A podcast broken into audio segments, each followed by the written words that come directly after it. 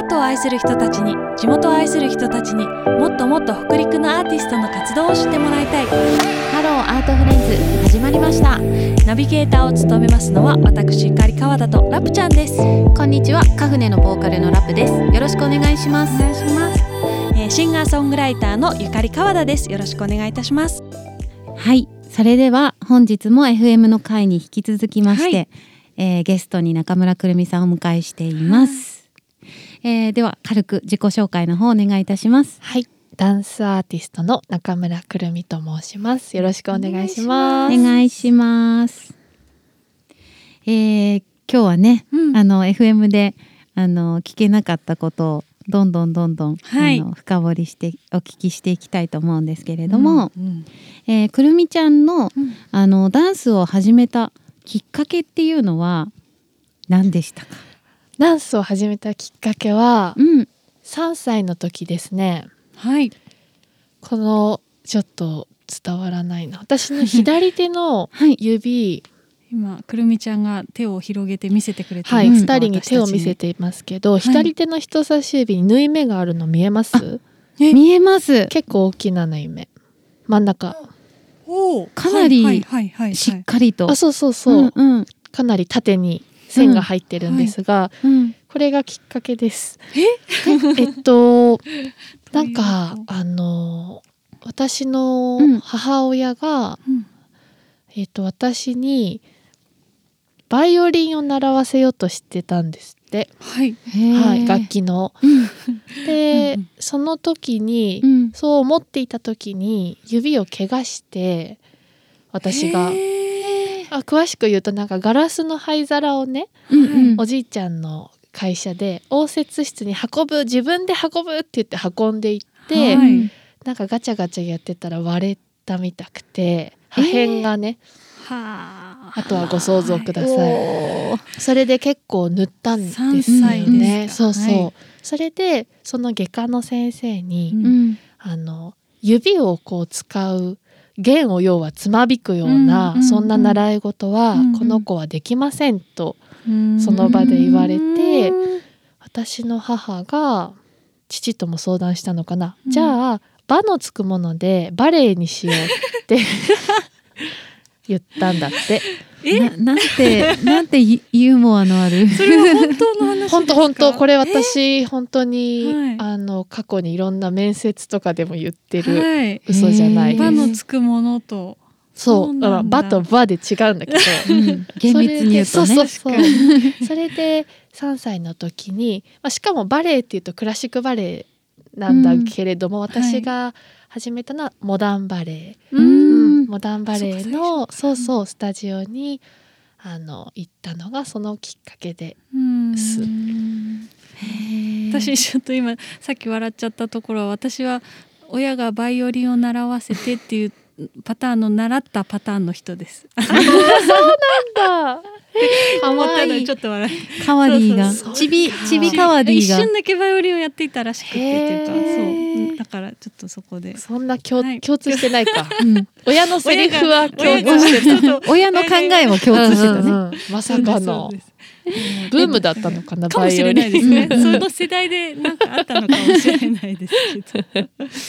でダンスって今あのーモダンバレエとうん。バレエというふうに、クラシックあのバレエうん。うんクラシックバレエの話があったんですけど多分お聞きの方もどんなふうにうん実際違うのかっていう、うんうん。なんか知らないかもしれないので、はい、モダンバレエっていうのはクラシックバレエと比べるとどういった違いですね。ものになりますか、はい、クラシックバレエが、うん。あのトーシューズといって硬い靴を履くのに対して、うん。モダンバレエはあの靴はまず履きません。あで柔らかい靴を履く時もあれば裸足で踊る時あもあります。うん。あとはあの大きな違いというとクラシックバレエはこう、えー体を使う時の型が決まっていて、このような形だとこう呼ぶっていうポジションの名前もたくさんあるのに対して、モダンバレエはうーんと何かその作品で言うとコンセプト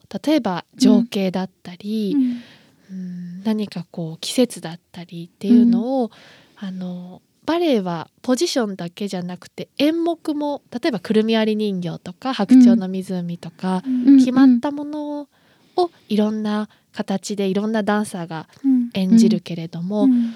モダンバレエはその点こうオリジナルな振り付けをうん。そのコンセプトに合わせてこう感情やうんその情景を体で描いていくというような、うん。そんな違いが大きいところかなとは思います。なるほど。こう抽象的なものをこの体で表現して相手に伝えていくっていうようなものに近いですかうん、ね。抽象的なっていうのは確かにそうかも、うん。バレエでは抽象的なものの演目っていうのはなくて、うんうん。演目は決まってうんうん。いるから、そうですね。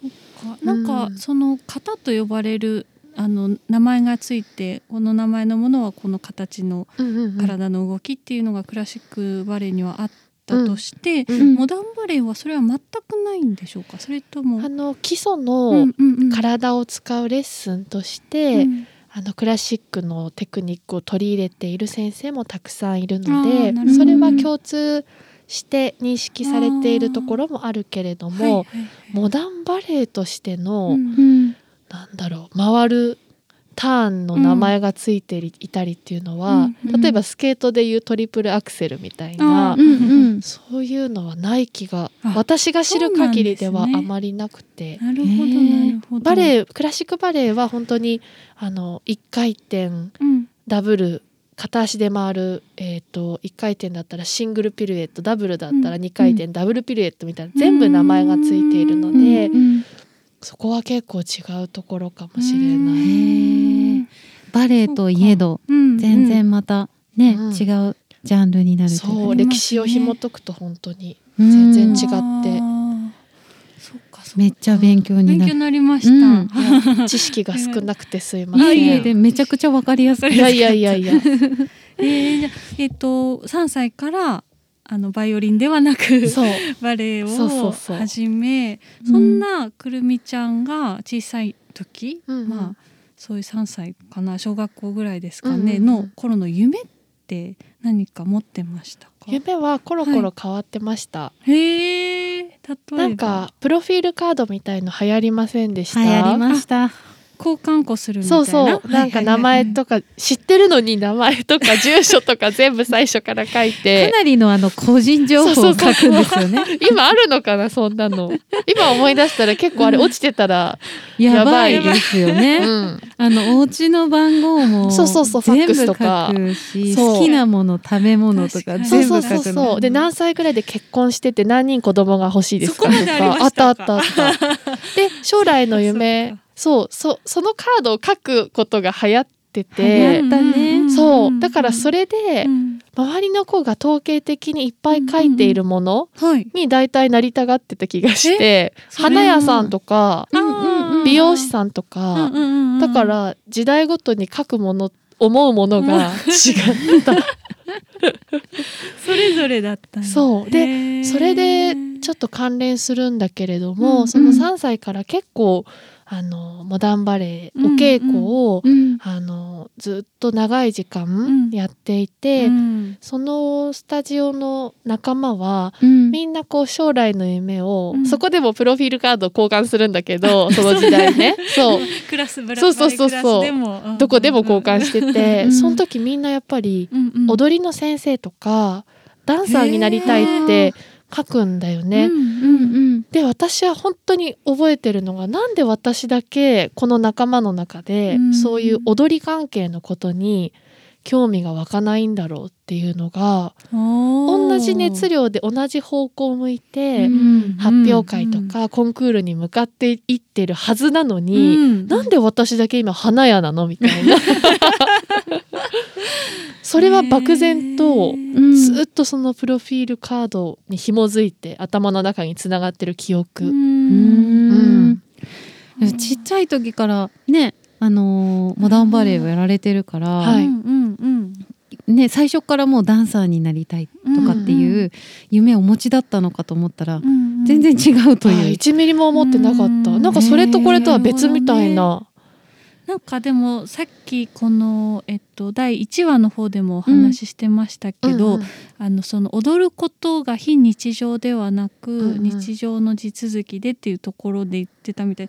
なんか小さい頃の夢っていうものって目標とは違ってなんかちょっとあのその先のというか別のものになりたいみたいな感覚で思ったりしますけど、うん。もしその小さい頃からくるみちゃんにとって踊ることが日常であったとするならばその夢っていうカテゴリーとは違う踊るってことがそのそ日常。のそう流れの中にあるからあえて夢にする必要がなかったのかな。ないのかなって思ったり新しい解釈新解釈。新解釈が出てきまし意味づけてみたりしましたけど。あちょっと納得すするかも。あでもそう当たり前すぎるぐらいにその時間で言うと、た。ずっとやっそうそう閉めてた友達と遊ぶのとかもこう断って遊ぼうって言われても、え無理みたいな感じで、え練習練習みたいな、うんうんうん。そんな小学生時代だったと思うから、うんうんそうかもしれない。あえてそれを、っ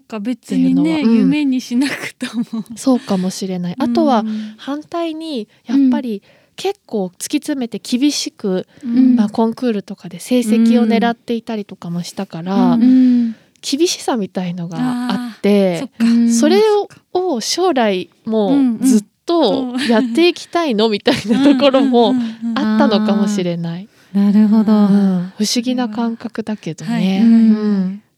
子供ながらに。そう好きなんだけど一生懸命なんだけど、うんうんうん将来の夢のプロフィール欄にはうん。載らなかったね、それ。へー。うん。そうかそうかそうでした。面白い面白いね面白いですね。えーではね子供の頃の夢は意外とうん。ねダンサーではなかったという、はい。そんなくるみちゃんですけれども、うん。はい。あの普段お仕事をされてる時に、えーなんかこだわりの道具だったりとか、うん。大切にしている持ち物などとかってございますか、はい。えっといくつか多分あって、うん。まずえっと色がはっきりとした靴下？見たことある。今日も赤い靴下履いてますけど、かわいい、人前でうん。特にこれはワークショップをする時に履く靴下の色は、はっきりとしたものを履くことにはこだわっています。うん。それは。見やすさとかですか？あそうそう、うんなんかこう注目してもらったり、うん。って言いつつ全然足でスペシャルな動きとかやんないんだけど、うん。なんかこうこちらにちょっと注意を向けてほしかったりうん。する時に、うん。こっち向いてって言葉だけで言うんじゃなくって、うん。うん。あの私だよっていうのが今日赤い靴下を履いているのが私だよっていうのが、うんあの体から伝わるといいなという思いで、すごい気遣い。あとただ好きだからっていうのもあるんだけど。意図的な部分とまあ気分的にも。あそうそう、うん好きだしこじつけてるところはある。うん。うん、でも身につけてるものの色って影響ありますよね。ああると思う。うん。あ確かに。うん、あるの。あるねそうか。あるのよ。ラプちゃんあるね。私ね熱がはいはいこもってピンクのパンツを履いてると調子がいい。ごめんこれカットしてますよねダメかな。なんかえっとなんて言われる急になんかあのーセクシーな話に聞か赤いっていうか暖色系のうんうんうんインナーを着てるとうん。えっと調子がいいんです。あのーあお笑いの人でいるよねそういう人。いた、赤いパンツの人？あそうそうそう赤いパンツ履く人がいて、うん。えーっとちょっと出てきませんけど。確かその人はパンツって言っちゃうんだ結局。言っちゃう。まあまあね。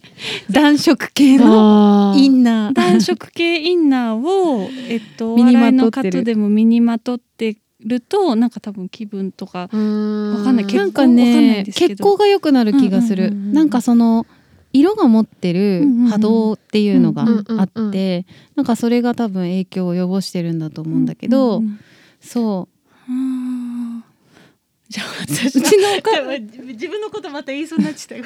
なんかねうちのお母さんにこれを着てるとうん。調子がいいんだよねって言ったら、うん、じゃあ全部それにすればって言われて、おう本当や。確かに。めっちゃまとめ買いしました。あー確かにそうそうそうそうでも靴下の話に戻ると、もう割と決まったメーカーのしかもうやっぱり、そこで揃えたりとうかん結構長さとかにもこだわりがあって、うんうん足首を出すと冷えるから、うん。かといってなんかモコモコなレッグウォーマーを履いてると、見た目に怪しいので、うん。すっきりしないし、うん。だからその動いても足首が出ないっていうのはうん大事にしてて。ああなるほど、うん。であと何回も洗濯してもワンシーズンへこたれない。そう大丈夫で。それ大事ですよね。そうそうそう。へこたれないの大事。そう靴下へのこだわりは結構ある気がします。へえ、ああ面白いですね。面白い。なんか、使えるのか使えないのかっていう怪しい怪しい会話にも入れてしまいましたけれいいとども思います。いいと思います。あとはうん。えっとこの黒いリュックあまあ今あここ数今くる年みちゃん持ってます、今日お持ちはい。いただいてる、仕パタゴニ事あそうパタゴニアのリュックなんだけど、うんえっと仕事に行く時はこのリュックっていうのは決めてて私仕事でうん。はい。このリュックの中にさらに時計が入っ腕時計が入っているんですが、これ10年以上じ使っ電池変えたりベルト変えたりしながらこれはまあなんか CM みたいになってきちゃった。カシオのうん。デジタルの時計で、はい。へえすごく手頃な値段なんだけど、うん。水にも強いし、うん。いろんな国の時間も出るしソーラーでちゃんとぴったり時間合ってて。ベルト変えたんベルトもなるほどね。ちぎれるんだよね。そうそうそう、ねベルト劣化しちゃうからそれでもうあダメだってでもまだ諦めてない。メーカーにあったから。でこのと時計はやっぱりあのワークショップの現場うんうんうん。で時間を計る時に使うので、このリュックにこの時計をいつも入れている、そうすると絶対時計は忘れないし、手帳も入ってるし、なのでこれはセットになっているところがうん。あります。うん。いいですねいいですね。リュック両手開くしね。あそうそうそう。なんか左右対称感もこう体で、ショルダー苦手？わかります。シショョルダー苦手。なサイズの結構クですよね。そうなんかやっぱり何リットルとか何リットルなんだろう。結構は米10キロサイズあぐらいかも。感じがありますね。うんうん。なんか水分とかもうんあそう、そうだな。ここの質問結構掘ろうと思ったらいっぱい答えれちゃうんだけど まあ仕事道具の一つかな、うん。私水筒の中にはうんうん。熱湯または熱茶熱茶って言いようがないね。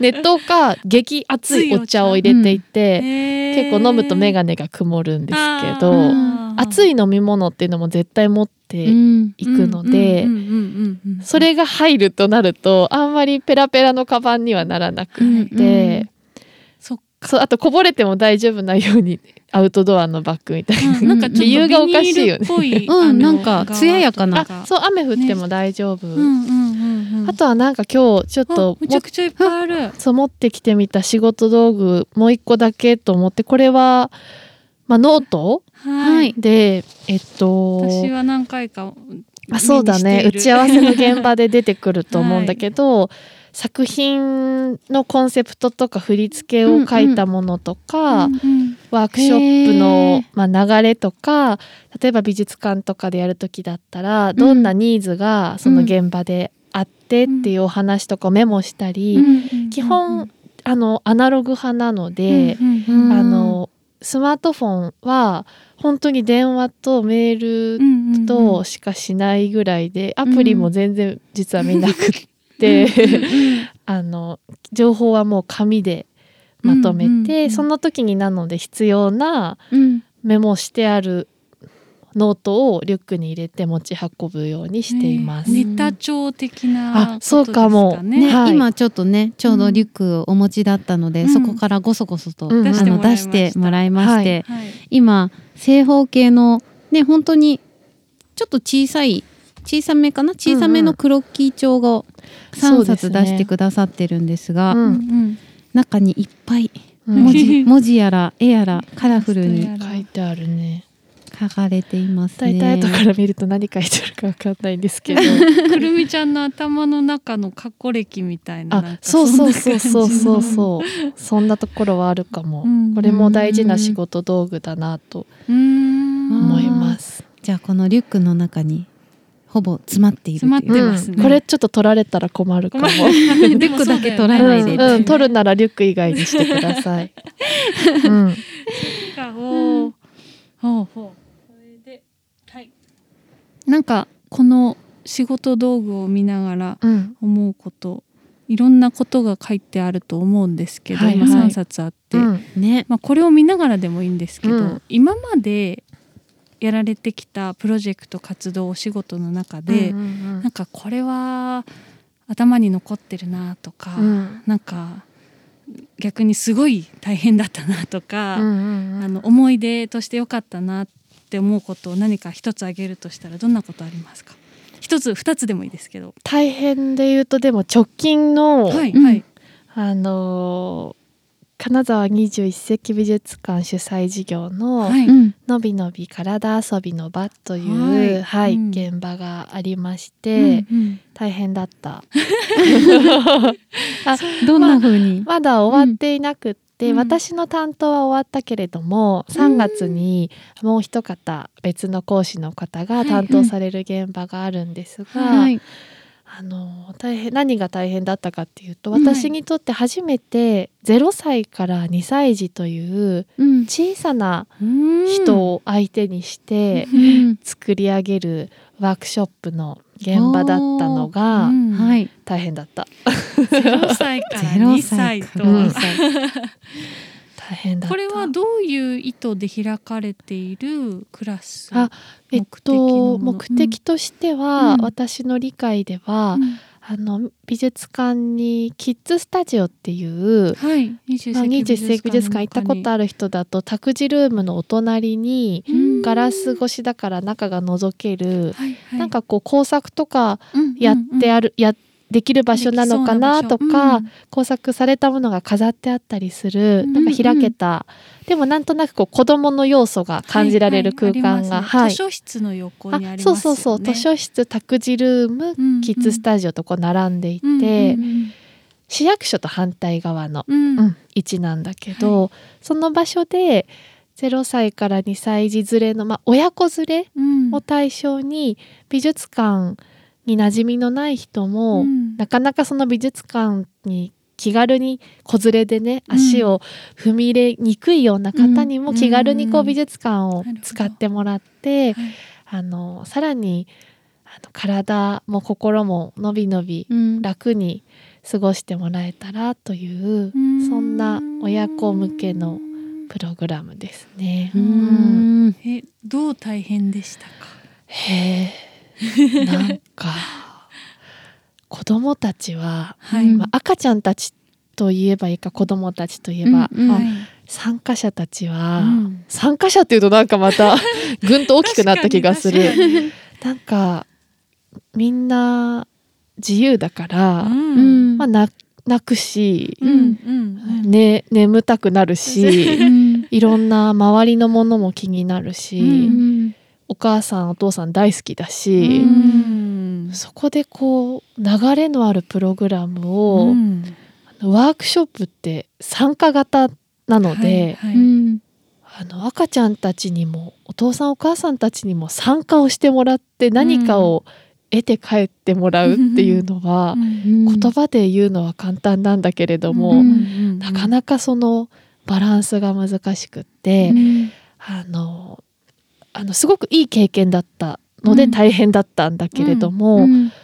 ダンスをあの見せようとすると、うん。パフォーマンスとしての時間を長くあの持っちゃうと、うん。あの赤ちゃんたちはこう引き込まれて、うん。見る集中力が高まって、はいはい。うん。その後こうやるに切り替えるのが難しかったりとか、うん。それは赤ちゃんだけじゃなくて親御さんも本当にそうで、あ大人も。そうそうそう。いい感じでこう入り込んだところにじゃあやりましょうかって言われるとえって誰でもなると思うし、うん。反対に日常生活に紐づけていろんな動きをうん展開していく時間をやった後に、何かこうまとまったパフォーマティブなことをなんかやりましょうっていうのも、うん。ね、仕切り直して難しかったりとか、うんいろんな要素を組み込もうとするんだけれども思い通りにいかないそのわちゃわちゃな楽しい環境ううん。んうんっていうのがあって、なんだろうな。うん。ででもなんかガツガツスピード上げて、うんうん。あのストレスをかけるべき相手ではないし、うんう ですねそうそのいろんなバランスがすごく難しかった。うん。とはいえそのその回はにに今までに2回？三回？3回。されたはい、ありました。あ。ってなんか気づいたこととか発見とかってありますか？それか参加された方からどんなご感想があったりとか？あ。感想はうんあの発見と気づきの連続だったから、はい。私としてはうんうん。本当に今後に生かしていけたらなと思うことがたくさんあったし、うんあの参加者の方からはあのおもちゃとかがなくてもうん。指、体のその指一本からでも遊びは展開できるよっていう私の言葉が印象的だったとか、あの普段言葉のコミュニケーションが中心だけれども、うん。体を使って伝えてみる、体から読み取ってみるっていう、うんまあ、ワークショップでやったことを実際にお家でやったら、うんあのうまくいったよとか、うんそういうなんか具体的な感想はとても励みになりましたね。そうですね、うんそれはなりますね。うん そっかそっか。でも大変ではあったと。大変だった。難楽しいですたけど、よね。うん言葉がなんか言葉私たちがに定義してる言葉でうん相手には伝わらない状態だから、そうそうそう。なんかなおさらね、うん、そう 難しい。そうなの。そうでしたかそうでしたか。まあそんなあの大変なねあの大変だったけれども貴重な経験をされた、本当に本当に。うんということでしたけれども、まあ、この、えー数年もう続いていますコロナ禍の状況で、はい。あのオンラインでダンスを教える機会などありましたか？ありました。あります。はいます。か、でまたなんかその時にこう難しかったこととか、うん気をつけていたことっていうのが何かあったら教えはい。てください。はい。難しかったこと、難しいなと思うことは、はい。同じ空間にいると、その参加者がどれぐらいヒートアップしていって、うん。どのぐらい例えば具体的に言うと息が上がっていたり、うん。汗をかいていたりまたは精神的に集中していたりという具合が、うん。あの分かる？見て取れるんだけれども、ん。画面越しだとそれがどうしても把握できないっていうところがまず難しいかな。ううん。ん。そうん、何かこうその感じ取れないところをこう目で見たりとかこうコミュニケーション取ったりとかでこう指標にしてる部分とかってああったんですか、うなんか、あの動きのそのスピードだったりとか、うん。まあ途中でも指標にすできるのは向こうは参加者は基本的に喋らないのであそっか。そう動きしかなくって、うん。だからあの結果的に途中やっぱり休憩を入れたりししながら、うん。あのどうですかって声をかけながらうんうんやるしかないなというところ。ううんんなるほど。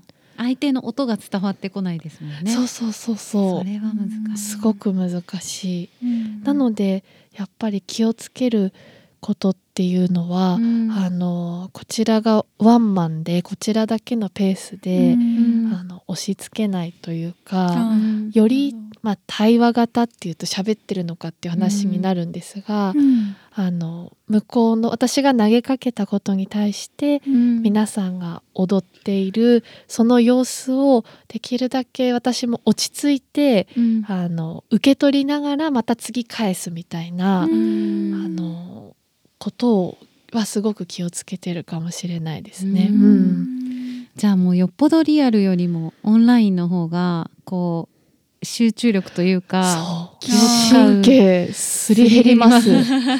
すっごい疲れます本当に、本当にそのうですね。そうその後スケジュール絶対入れない。オンラインのクラスの後はうん。本当に 廃人みたいになって廃 あーってなってるからそう。えうん。えっと例えばその初期オンラインクラスを始めた初期の頃と、うんうん。ここ最近のクラスとではなんか自分のこう持っていき方の違いとか出ましたか？ああそのそうだね、うん。なんか初期はね、うんうん。あのその時最初コロナ禍で、うんうん。私たち身体表現のワークショップをやるものにとって、うん。私そのダンススタジオとかでやらないから、美術館とか公共の施設とかでやるから、そういうところでもコロナというワードが、まあ、コロナの感染が始まる前は、あの寝転がったりたまにはこう美術館のうん展示室で寝転がったりとか、フロアワークと呼ばれるうん。床での動きとかをやってたけど、その皆さんが靴を履いて行き来してるとこで寝転んでもらうっていうことがうん。難しくなってきて、だからオンラインになった瞬間にまず寝転んでうん。やることを、あのできるじゃんと思って最初やったんですよね。そしたら、うん参加者からもあの手伝ってもらったあのアーティストからもそのうん。アシスタントの方からも、うん。目が回って調子が悪くなったっていう感想が出てきて、うん。それはおそらくこう画面を見ることへの集中と、うん。こう体を起こしたり寝かせたりっていうその肉体的なストレスが相まって、なんかちょっと調子が悪くなってきたっていう。うんだからあそっかオンラインだし床は大丈夫だしってそういうわけにもいかないんだみたいな。そうそうそう。ほど。試行錯誤の連続というあかそうありました。うん。であのいかにしてその同じ時間空間は共有できないけれどもその時間、こうその瞬間皆さんの体は表現しているっていうあの一人単位じゃなくってうん。他の参加者のことも感じられるように、うん。どうやったらできるかっていうのをすごく考えて、うん最近ではそのオフラインで何か作品美術作品とかアート作品とかを事前に参加者にお届けしたりして、同じ作品または同じ作家さんの違う作品が手元にある状態でオンラインでつながって、うん。そそれをうん。もうこう体で紐解いていく体で向き合っていくみたいな、そんな関わり方を。なのでオンラインだけどうん。必ずオフラインでうん。何か先につながってうん。接続しておくみたいなことは、うん。あのするようにしています。確かにこのオンラインでポッてそのチャットなりそのグループのビデオ通話の中に入った時になんかそれぞれ個々の空間からそっちの世界に入り込むのってやっぱりなんか難しい慣れない人も多いけど一個なんか一つインスピレーションのもととか、うん。みんなとの共通項があるっていうだけで、うんうんうん。なんかね入り込みやすくもなったりとか、うん。意識のなんか合わせやすさっていうかあるあるそういうのはああそれはいいですそう。そうね。うんあと職場とか自宅からオンラインで参加してると、うんそのねこう自分の五感を使って感情記憶をたどりながらとか踊ってるとふと我に返った時に、うん。え恥ずかしいんだけどみたいな こうシュールな瞬間が訪れる時ってあるんだよね。そういう時もその何かアイテムがあるとうんうん。あの引き戻す時に役に立ったりとか、うん確かに。はする。うんありがたい、ありがたいそうそうそう。そうあとそのものがあると過去やったなって振り返るというかあの残るからもの自そうなの。体はそう。思い起こされるっていうのもそうだから、オンラインのクラスがある当日より前にそれが届いて、うん。思いを馳せるところからも始まって、うん。でそれを使ったクラスをやってその後日常にまたそれが残るっていう、うん。うん。おーいいですね。そうそうすごい。そうそんなやり方をしています。うん。すごい盛りだくさんなうん。オンラインクラス、うん。考えられていますね,、ね。すごくね。贅沢ね周りに面白い作家さんがねたくさんいたりするので、うんそんな風にあの一緒にできたらいいなと思ってやっています。はい。じゃあそんなくるみちゃん今こういろいろあの考えてオンラインクラスをしたり、あの小さい子たちに向けてやったりでなかなか疲れる時もあるとは思うんですが、なんか気分転換とかリフレッシュのために普段されてることってありますか？ゆかりちゃんは多分知ってると思うんだけど、おはいはい。サウナに行きますね。サウナなんだ。へえ。だいぶハマってます、ね。サウナにハマってます私。本当ですか？はい、これを聞いていらっしゃるサウナーの皆様。サウナーの皆さんって感じ。中村くるみやサウナにハマっています。と叫びたい。へえ。これはそうそう。きっかけはあったんですか？きっかけはね、うんうん。本当になんかうん。王道みたいなきっかけなんだけど、はい。本当にそれこそコロナ禍にうん。こう突入して、うん。私今まであんまりテレビでこうドラマを見たりとか、うん。まあ、長い時間テレビを見たりうんしない、うんうんうん。しなかったというかもともとしないんですが、うんなんせこうぽっかり時間ができたあの最初の初期のコロナ禍の時期にうん。なんかあのドラマを見出して、うん。それでドラマ「茶道」はい。はいカタカナの「差に「道」と書いて、はい。サウ。ナの番組ですね、うん。茶道をそう見始めて、原田泰造さんが主演の。やつですね。そう。なんだ。はい。それへをー確か私の夫が先に見てたんだけうどんうん。あ違う逆逆。私私が見て、うん。なんか面白い。でその時点では、うんうんうん。私も夫も別にサウナに日常的に行っているという人間ではなかったんだけど、まず番組としてうん。見るものとして面白いいから見てって勧めて、うん。もう二人で食い入るように。えそれ毎週あるタイプのなんかねいや私はそのオンラインの配信ツールで見たので、うんうんうんもう見ようと思えばドドドドって全部ね。あそうそうそう、見れる。でそれを見るためだけに登録してうんうん。見始めて、そしたら私よりも先に夫がサウナに行き始めてあそうそう。いうそうことか。そうなの。ではい。めっちゃいいみたいななって勝手にもう先にはまり始めていて、うんうんうん。で私はというと、うん。しばらくね見ることだけでもう十分癒されてうん。その映像と、んなんていうかその伝え方、うん見せ方と、えー BGM、うん音楽家の徳佐志健吾さんは、あの私の最新の映像作品に関わってくださってるんですが、うん。はいあのすごいことですそうそうそうそれでうん徳佐さんを知って サウナ音楽を聴いて癒されて、えオファーしようと思ってしてみたいな 作動きっかけでそうそうそうそう。それでしばらくは映像と音楽に本当に癒されてて、うん。でコロナ禍だしなんかこんな中で、うん。そサウナ行くのもどうなんだろうって思いながらうん。まあ会話せずに、うん。うんうん。あのいや行ってみようと思って行ったら、うん。もうドハマりして。本当へにー。茶道きっかけです。茶道様そ々。こまで言われると見たくなってくるよね。そうでしょう。私見ましたもん。だってくるみちゃんに。私何人かに家で見せてる。すごい面白かったやっぱり、へえ、そうなんだ。見せてるし。そう漫画も貸してる。る、う。ん、そうそうそう。ってことはコロナの初期の時からってことは、なかなかのもう歴が長くなってるんじゃないですか？そっか。もう2年ぐらいですか？そうでも、そね。最初の半年ぐらいは行かずに満足してたから。あそうだそうかそうか。まず茶道のドラマからそうそうそうそう。に癒されてたので。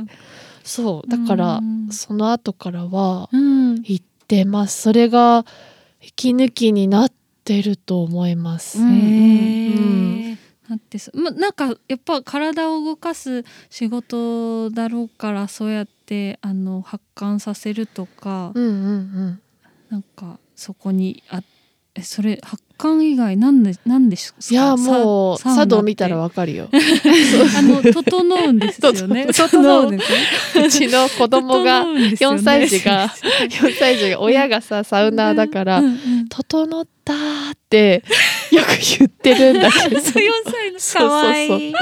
意味分かってんのか分からないけど「整った?」とか聞かれる時とかあって「あー整った整った」みたいな「整った」っていう言葉だけで会話が可愛いんだけど。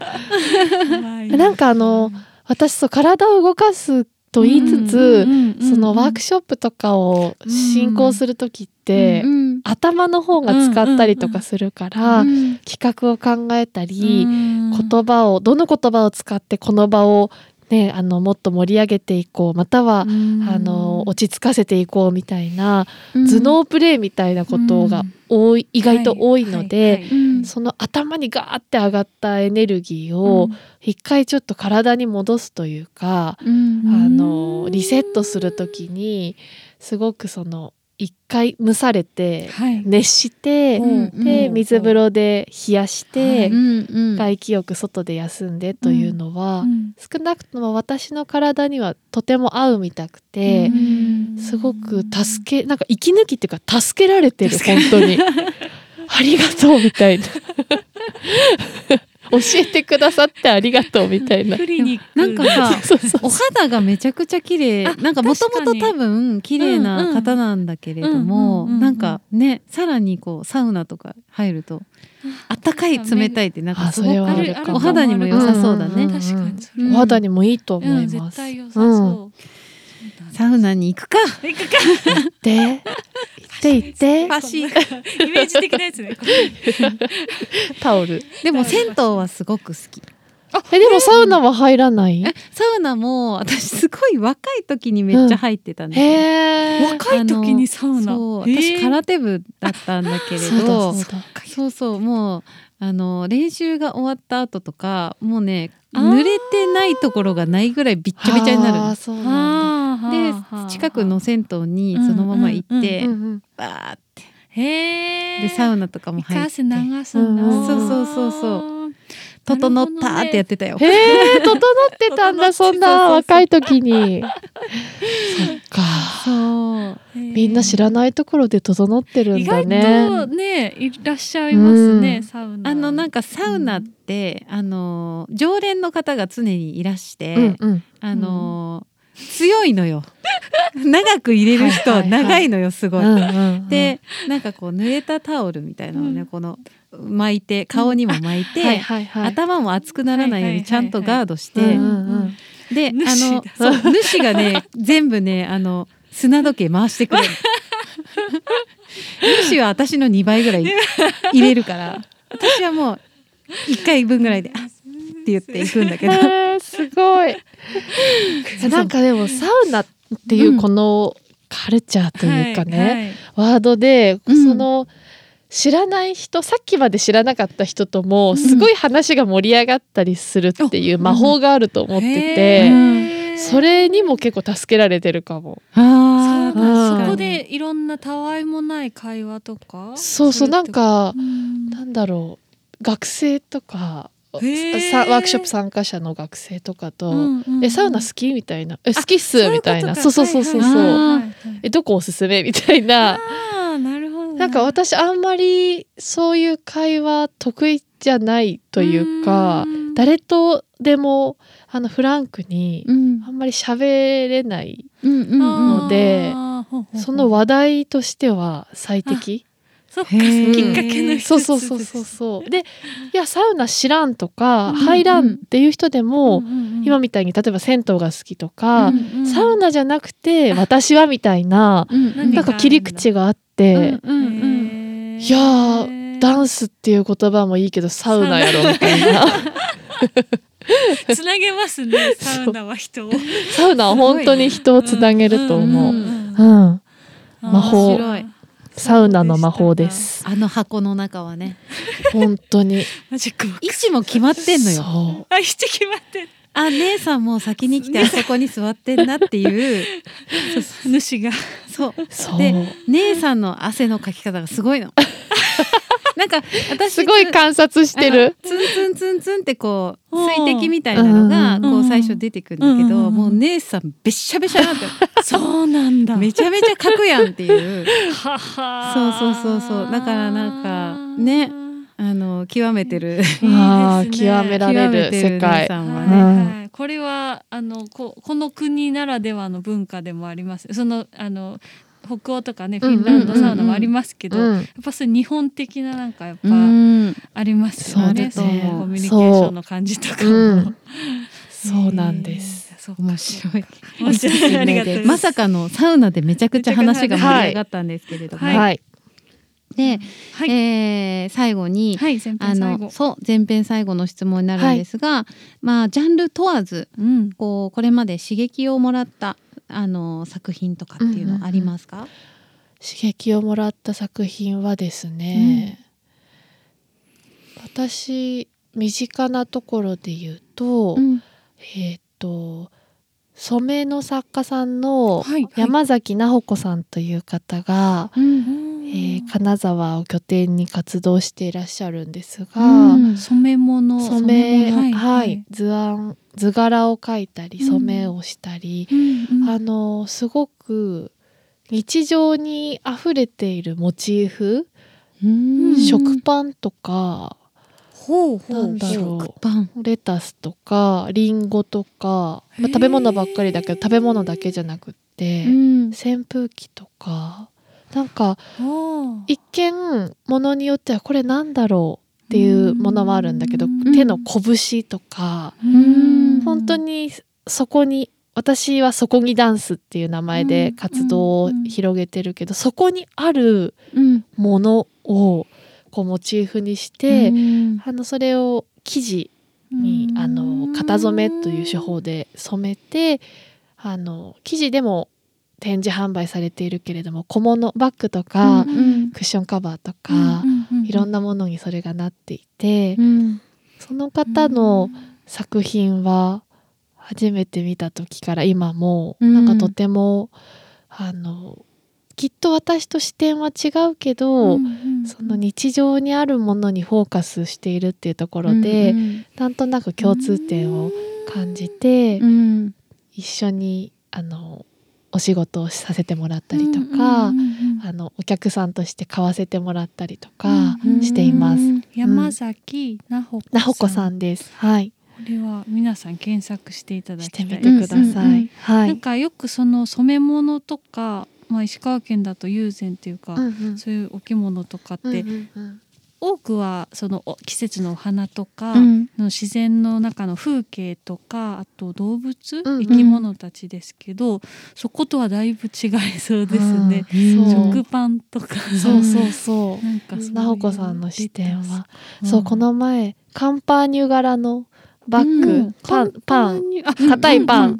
そう、はいとかクロワッサン柄のバッグとか、へえそう。かわいい。すごい可愛い。か。うん。あなんか面白いですね。うん。本当にその日常にあるものって、うん。私たちもあの意識してるようで無意識なことってすごいたくさんあって、ーうん。一度目で見たものって、これはクロワッサンです。これは扇風機ですって言われたら、うん。もう見てないというか、うんうんうん例えばなんかそのくるみちゃんの体を動かすうん。のとかも、例えば今私たちはここに座っているけれど、うん。なんか細胞って同じ姿勢を2分続けると壊死してくらしいの。うんうん。聞いたことあへる。ーそう。それをなんかこう微細にこう体が動かしうんて壊死しないようにしてる。でもなんか今私たちも椅子に座ってるけどこの椅子に座っているというお尻の感覚とかも意識しないとなんかそこにうん。あの認識はしないというか、うんうんうん。無意識がほぼやってしまってる行動だったりするから、うんうんなんか今の話を聞いててなんかくるみちゃんの、あのーダンスのやられてる活動とかも、うん。なんかこう今まで普段意識しないと、うんなんか意識できないところ、うんうんうん。気づけないところっていうところに、なんか視点を向けることが多くて、うん。でそのさ今のあの作家さんのお話も、うんねなんか普段無意識に認識してて、うん。意識してないものがうん。なんか確かにあ本当だね。ね絵としてさ、うんうんうん。こう改めてこう出てくると、うんうん。あこんなに可愛い形してたんだとか、なんかねそういう発見があって、はい。なんかすごく共通項が多いなと思って、うん。今話を聞いてました。心地よく、はい、うん。私の中に入ってくる作品たち、うん。そうあともう一個だけ言うと、んジャンルを問わずなので私結構本を読むんですけど、はいあの料理家の土井善晴さんの、検索したら出てくるかな。えっとね「一汁一菜で良いという選択」だったかな。ちょっと私はあれです。土井善晴さんのツイッターをフォローしてますけおど正式なでもそのタイトルが。発信されてますね。うん。一へー一よく一一汁菜じゃなそうくそうてってことですね。一汁一菜。ちょっと私も今検索してで良いという選択だったっけ？タイトルが持ってくればよかったなああこういう感じなタイトル何でしたっけ？一汁一菜で良いという提案？提案でした。提案です。提案。うんうんうんうんなんか美味しそう。美味しそうな写真がいい出てくる。私子供の頃から料理テレビ番組を見るのがすごく好きなんですけど、へー。土井さんはもうマスターですよね。その昔からそね。ずっと出てらっしゃいますけマスター・オどブ、そう。うんはい。料理番組だね。あそうなんだ。ね、え土井さんの喋り方も結構独特あでー独特。の癖になる感じですけど、その方がおっしゃる一汁一菜？そうそうそう、うんうん。なんかあのーなんだろうこの本この方のこの本に限らず、うん。結構そのシンプルで良いということとか、あの私割とこうプラスアルファで何かをうん足していくうん。ものではなく引き算の美学みたいなところは、うん。自分が作るダンスにおいてもあ。すごくあっうん。て、はい。あの足して飾ってうん。渡しないずして見せる作品ではなくって、うん。あの出演しているダンサーの持つその体の動きとか存在そのものがいかに美しいかっていうところをそのままいかにどうやって出せるかっていうところにすごくこだわっていて、うん。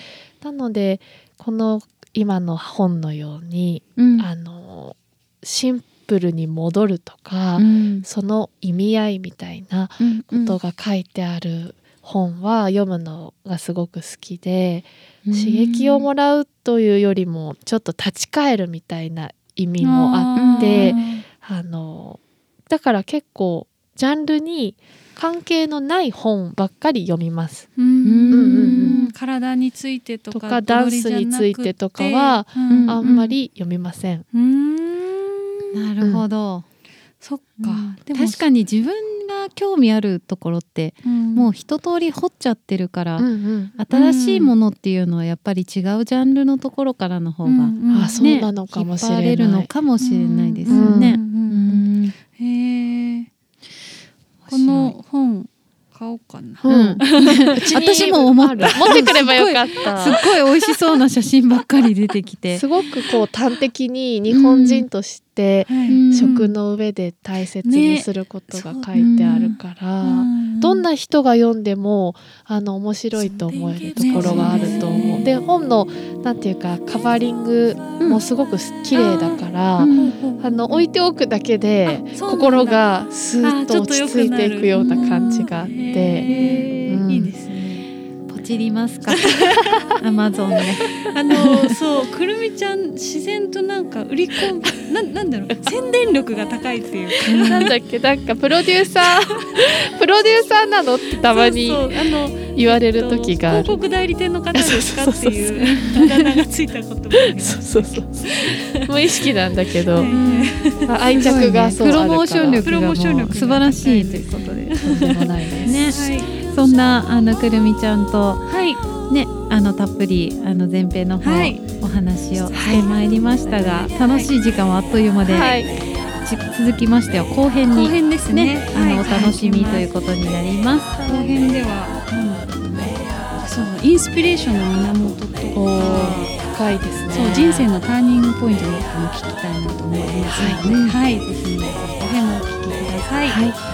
はいはい、では本日お招きいたしましたダンスアーティストの中村くるみさんでした。ありがとうございました。ありがとうございましたありがとうございました。